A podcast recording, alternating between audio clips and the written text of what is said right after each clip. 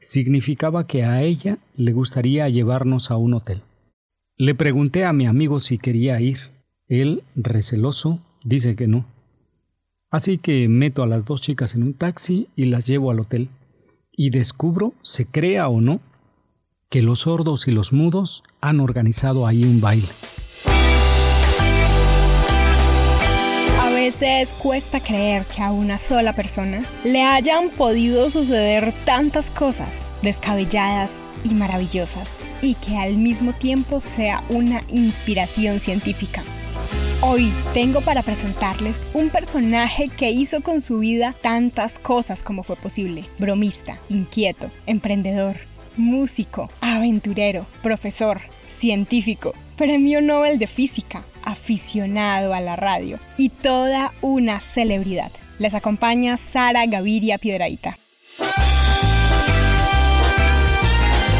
Hoy hablamos de Richard Feynman, una de las grandes personalidades de la historia de la física del siglo XX, que realizó grandes aportes a la física teórica, a la física de partículas, a la física de la materia condensada y a la computación, entre muchas otras cosas de las que no hablo porque entiendo poco.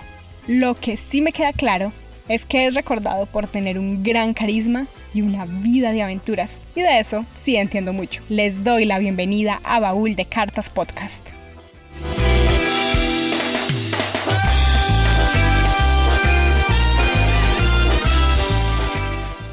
Empecemos por la infancia de Richard Feynman. Nació en 1918 en una pequeña villa, justo a las afueras de Nueva York, cerca al mar. Allí vivió 17 años. Su autobiografía titulada ¿Está usted de broma, señor Feynman? inicia con un bello capítulo. Arregla radios pensando. Imagínense, este científico inicia su autobiografía hablando de la radio y cuenta que sus primeras experiencias con la física, la ciencia, el deseo de arreglar cosas, pasaban por la radio y por las estaciones de radio que escuchaba, imitaba y seguía desde niño. Resulta que cuando tenía 11 años, armó un pequeño laboratorio en casa, donde tenía una mesa, estantes, baterías, alambres, tornillos y otras herramientas. Jugaba con unos y otros elementos, compraba aparatos y armaba tableros de luces.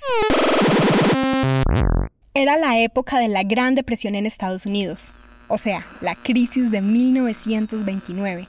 Y todo el mundo tenía las cosas rotas, dañadas, sonando feo. Y claro, no había dinero para comprar nada nuevo. Pero entre los aparatos viejos y dañados que conseguía, habían unos en especial que le gustaban más, y eran las radios.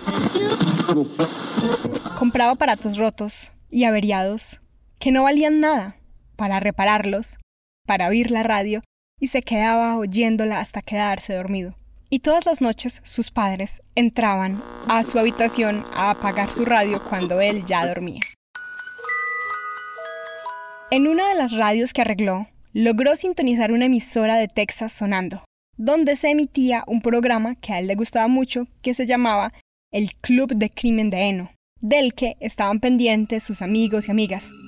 Pero ellos oían ese mismo programa en otra estación de radio una hora después.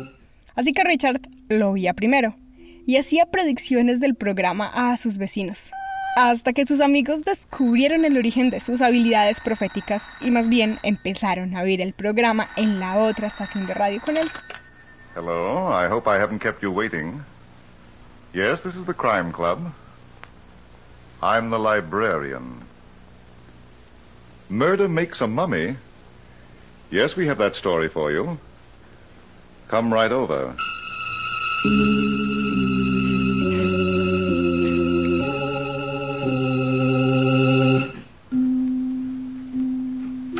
Ah, you're here. Good. Take the easy chair by the window. Comfortable? The manuscript is on this shelf. Here it is Murder Makes a Mummy. The very absorbing story of a corpse that wouldn't be bound by the rules. Let's look at it under the reading lamp. Un día armó una bocina y logró amplificar el sonido de su taller. Así que empezó a usar la bocina para pasar canciones y dar felicitaciones. Básicamente tenía una radio en su cuadra. Pero las cosas se pusieron más complicadas cuando a esa misma emisora o taller que tenía recibió una llamada que lo invitaba a un trabajo rápido en un hotel. Y él apenas tenía 12 años. Y generalmente a esa edad no recibes ofertas para trabajar en un hotel, o por lo menos no ofertas muy legales. Pero él fue apareció allá con un gran destornillador en el bolsillo trasero de su pantalón. Bueno, él era pequeño, así que cualquier destornillador tendría que parecer muy grande en su bolsillo. Cuando llegó, le pidieron que arreglara una radio, que estaba dañada en el hotel. Y él realmente no sabía nada de nada, solo era un niño que jugaba con cables. Pero ya había destapado muchas radios. Se acercó a la radio, trató de arreglarla se dio cuenta que solo era un pequeño problema, y es que la perilla del volumen estaba floja. La ajustó y listo. Pero las cosas se complicaron aún más cuando lo siguieron llamando, pensando que él podía arreglar radios. La siguiente radio que trató de arreglar no funcionaba en absoluto. Esta fue fácil, no estaba bien enchufada. Los trabajos de reparación que tenía que afrontar fueron haciéndose más y más complicados. Fue aprendiendo cada vez más y perfeccionándose. La razón principal por la que buscaban a un niño para los arreglos era la crisis económica. La gente no tenía dinero para reparar sus radios y oían hablar de un chico que seguro haría por menos el trabajo. Así que pasó ese tiempo trepado a los tejados para arreglar antenas y se encontró toda clase de retos. Podría decirse que fue recibiendo lecciones con una dificultad creciente, ayudando a los vecinos a arreglar sus cosas y también a contar cosas como lo hacía en su juego radial, también usando lo poco que sabía para ayudar a sus vecinos y para aplicar lo aprendido. Y tras estas anécdotas sobre una infancia entre radios y ciencia, en usar los conocimientos para ayudar a otras personas, me quedo con la conclusión apresurada y amañada de que la radio es un gusto de genios. Y si tú me estás oyendo, el elogio es también para ti.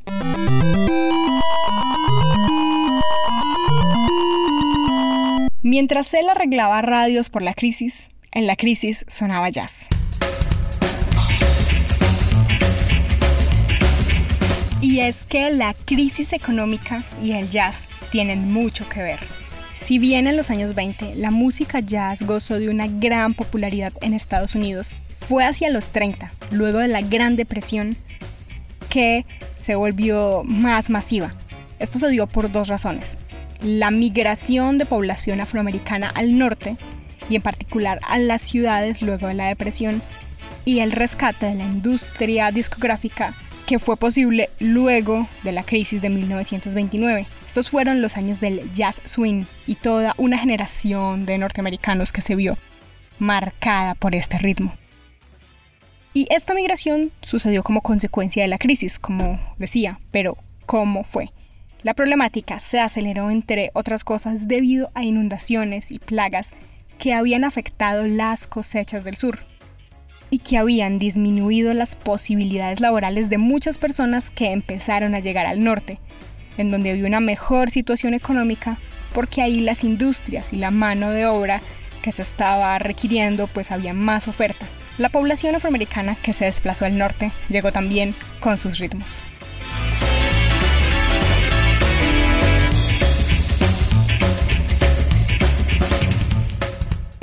Y ante la música, Richard Feynman no desaprovechaba la oportunidad de conocer mundos nuevos, personas nuevas.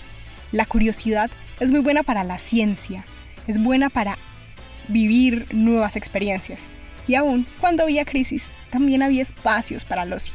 A continuación, vamos a escuchar un fragmento de su autobiografía, donde narra cómo terminó en una fiesta muy inesperada. Fuimos hasta una mesa donde una amiga suya había encontrado a un muchacho con quien estaba bailando, y nos sentamos juntos los cuatro. Una de las chicas no escuchaba bien y la otra prácticamente sorda. Cuando las jóvenes conversaban se hacían muy rápidamente una a otra una serie de señas, intercalando de cuando en cuando algún gruñidito. A mí no me molestaba lo más mínimo, la chica bailaba bien, y como persona era muy agradable. Después de algunas piezas más, volvemos a sentarnos y enseguida empieza una serie de señas de una a otra y de otra a una y de la primera a la segunda hasta que finalmente mi amiga me dice algo que según creí entender significaba que a ella le gustaría llevarnos a un hotel. Le pregunté a mi amigo si quería ir. Él, receloso, dice que no. Así que meto a las dos chicas en un taxi y las llevo al hotel. Y descubro, se crea o no, que los sordos y los mudos han organizado ahí un baile. Todos pertenecían a un club. Resulta que muchos de ellos pueden percibir el ritmo lo suficientemente como para bailar al son de la música y aplaudir a la orquesta al final de cada pieza. Fue muy, muy interesante. Me sentí como de visita en un país extranjero, un país cuyo idioma no supiera hablar. Hablar sí que podía, pero nadie podía oírme. Todo el mundo hablaba por señas con todo el mundo y yo no lograba entender nada. Le pedí a la chica con quien estaba que me enseñara algunos signos y logré aprender unos cuantos, por lo mismo que se aprende un idioma extranjero por gusto. Todo el mundo estaba perfectamente relajado y cómodo con los demás, haciendo bromas y sonriendo sin cesar. No parecían tener ningún tipo de dificultad seria para comunicarse con los demás. Este fragmento de su autobiografía muestra cómo Richard Feynman era bastante curioso, tanto como para seguir a personas desconocidas hacia nuevas experiencias. Pero no todo era risas y diversión. Richard trabajó y estudió muy duro. Estudió cuatro años en el MIT, después fue a Princeton y a mediados de 1939, estando en Princeton, empezó a trabajar en el Proyecto Manhattan. El Proyecto Manhattan es el nombre clave por el que se conoce un proyecto científico llevado a cabo en la Segunda Guerra Mundial por Estados Unidos con la complicidad de Reino Unido y Canadá. El objetivo que tenían era desarrollar la tecnología que permitiera la bomba atómica, según ellos porque temían que la Alemania nazi la desarrollara primero. La investigación científica que incluía a muchos científicos, incluido Richard Feynman, Richard Feynman, en esta investigación, era responsable de la división teórica de los cálculos en computador. Y en su autobiografía cuenta numerosas anécdotas sobre su etapa en el proyecto Manhattan y las muchas bromas que le hacía a sus compañeros y su sentimiento de culpabilidad, de decepción, cuando explotó la primera bomba. Pero en realidad esto no fue lo único lamentable que le trajo el proyecto Manhattan le trajo otro sentimiento profundamente doloroso. Feynman estuvo casado con Arlene Feynman, su amor de la vida, su amor adolescente, a quien conoció desde la secundaria, con quien se casó cuando estaba estudiando. Arlene, por desgracia, falleció en el 45, cuando apenas tenía 25 años, murió por una tuberculosis, y Richard no pudo acompañarla en sus últimos días debido a que trabajaba de forma muy intensa en el proyecto Manhattan. Meses más tarde, Richard escribió esta carta que una vez terminada, guardó en un sobre y no volvió a abrirse hasta su muerte.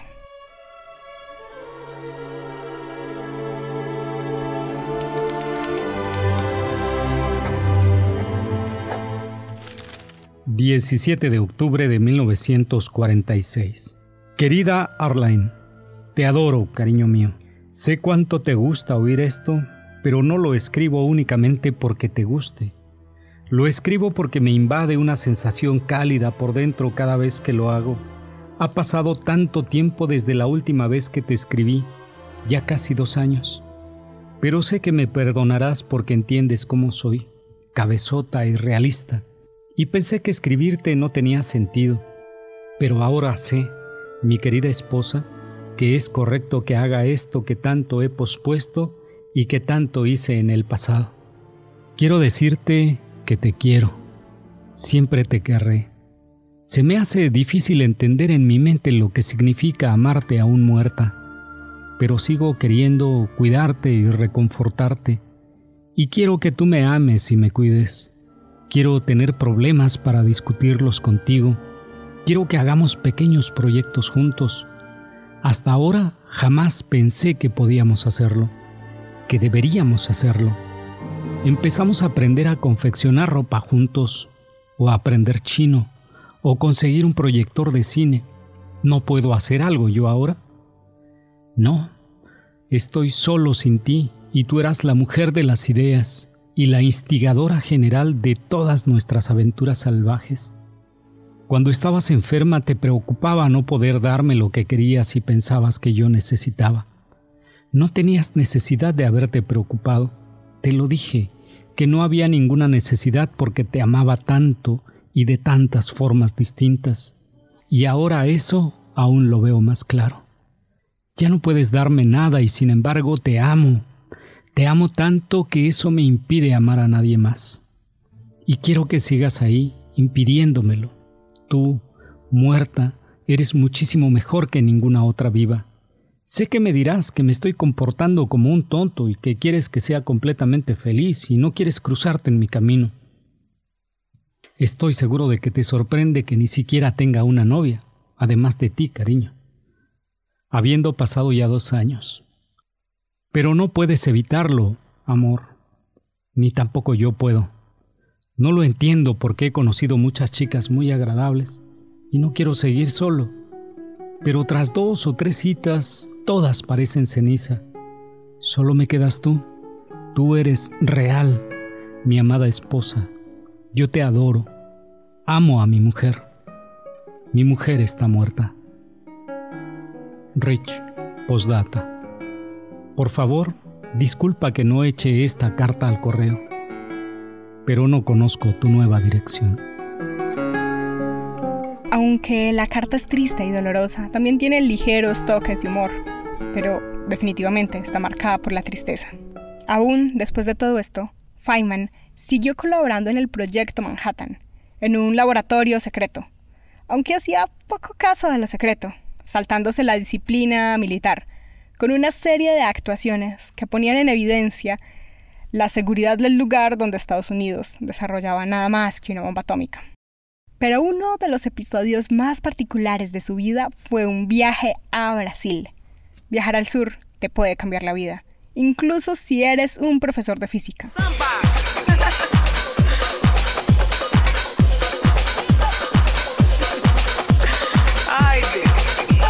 Allí, él fue invitado como profesor visitante a una universidad en Río de Janeiro y por esos días conoció también el Carnaval de Río. Allí compartió su tiempo de preparar clases con participar en el carnaval. Se integró tanto que terminó tocando música, aprendiendo con la gente. Casi se vuelve una celebridad local y habían olvidado por completo que estaban con un profesor de física.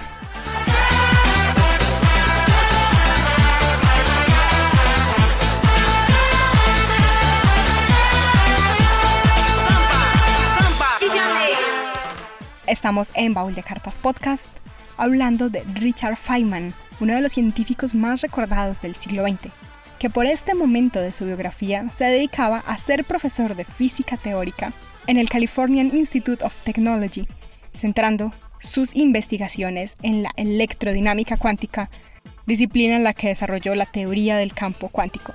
Inventó una representación sencilla y ampliamente usada que incluso se trabaja con mucha regularidad y son los diagramas de Feynman. Por sus contribuciones, muchas muy complejas que no podría repetir ni explicar, fue galardonado con el Premio Nobel de Física. Uno de sus estudiantes quedó muy marcado por él y quedó inspirado a hacer cosas, a crear, a investigar. Y una vez le escribió una carta diciéndole que tenía un proyecto pero que era muy sencillo, muy humilde, que no era tan complejo como los de su maestro. Feynman, pensando que no tiene por qué sentirse triste por su proyecto y que en realidad no hay proyectos científicos tristes, le explica en esta carta de respuesta. Querido Koichi, me alegra saber de ti y de conocer tu posición en los laboratorios de investigación. Desafortunadamente tu carta me hace infeliz porque tú pareces estar realmente triste. Creo que la influencia de tu maestro ha sido darte una falsa idea sobre cuáles son los problemas que valen la pena. Un problema importante es el que realmente puedas resolver o puedes ayudar a resolver. Importante es donde puedes contribuir con algo. Una investigación científica es grandiosa si se trata de que nos involucremos y veamos formas de avanzar hacia resolver un problema. Si tomaste un problema demasiado simple o como tú dices, humilde, alégrate, porque esos son los problemas que valen la pena, porque realmente se pueden resolver, no importa qué tan triviales parezcan. Así puedes disfrutar de ayudar a otros, incluso solo si se trata de resolver la pregunta de un colega que no tenga las mismas habilidades que tú. Tú podrías dejar de ayudar a otros con problemas simples por ir tras una errónea idea de qué es lo importante. Tú me conociste en un momento de mi carrera donde yo te parecía concentrado en problemas cercanos a los dioses. Pero al mismo tiempo yo tenía otro estudiante de doctorado. Su tesis era acerca de cómo los vientos construyen las olas sobre el mar. Lo acepté como estudiante porque vino a mí con un problema que quería resolver. Contigo cometí un error. Te di un problema en lugar de impulsarte a encontrar uno. Tal vez esto te dejó con la errónea idea de lo que es importante o interesante para trabajar. Lo siento, me disculpo. Espero que esta carta ayude a corregir eso un poco. Yo he trabajado en innumerables problemas que tú podrías llamar humildes pero cada trabajo lo he disfrutado porque en ocasiones he ayudado a resolverlo. Por ejemplo, experimenté sobre la fricción en superficies muy pulidas y eso ayudó a entender cómo funciona la fricción, o en otro caso, cómo metalizar superficies plásticas. Ningún problema es demasiado simple ni demasiado trivial si tú realmente puedes hacer algo al respecto. Tú dices que eres un desconocido, pero no lo eres para tu esposa y tu hijo ni lo serás para tus colegas si puedes responderles preguntas simples cuando ellos entran a tu oficina. Tú no eres un desconocido para mí, y es triste que creas eso de ti mismo. Encuentra tu lugar en el mundo y evalúate a ti mismo justamente no según tus ideales fantasiosos de juventud, ni según las imágenes erróneas de tus profesores. La mejor de las suertes y felicidades.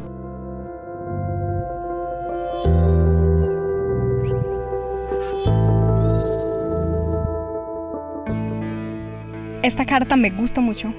Habla de la importancia de los proyectos, que no son enormes, sino que presentan soluciones y que ojalá puedan ayudar a otros. Y esta guía que lee a sus estudiantes para pensar un proyecto de investigación puede ser útil no solo si estudias física, sino en cualquier proyecto que se quiera hacer. Y es cómo hacer un mejor proyecto puede ser pequeño y puede ser útil, si, ah, incluso si no es muy elaborado, puede aportar mucho más. Y por eso quería contarte que preparo un nuevo proyecto sonoro. Este capítulo hace parte de la cuenta regresiva de los últimos 7 capítulos de Baúl de Cartas. Este es el número 6 porque preparo un nuevo contenido radial con lo aprendido en estos 7 años haciendo Baúl de Cartas. Gracias por haber estado aquí.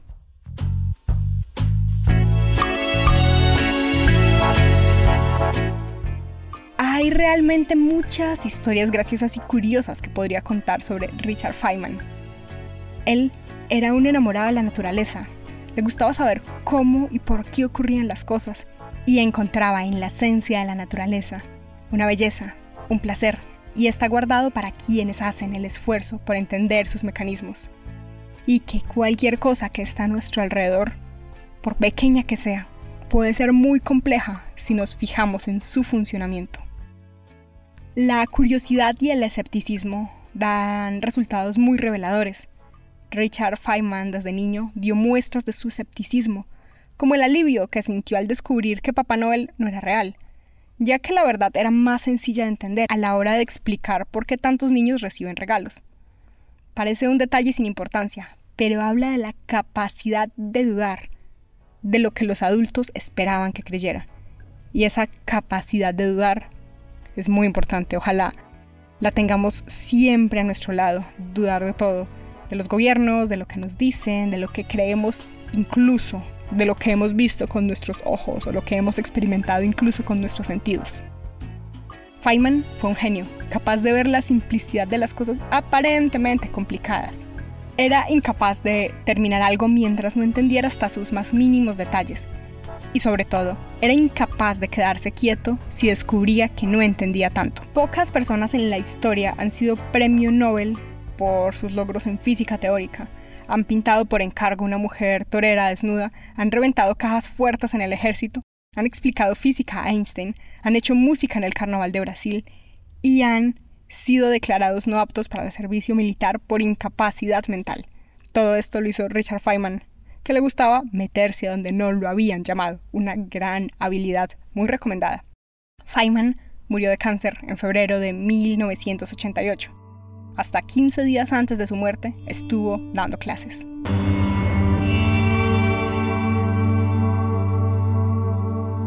Feynman ha sido uno de los científicos más importantes en la historia de la física del siglo XX, no solo por sus descubrimientos, sino por ser un gran luchador contra las posturas dogmáticas y pseudocientíficas y también, especialmente, por tener un gran sentido del humor. Para despedir este programa, quería enviarle un saludo a Giselle Osorio, quien me facilitó las cartas y me habló de este personaje. Y también, para despedirme, quería demostrarles que Richard Feynman no era un profesor de física como otros. Así que les dejo a Richard tocando el bombo en el Carnaval de Brasil. Por hoy me despido de ustedes, les acompañó Sara Gaviria Piedraíta y escucharon hoy Baúl de Cartas Podcast.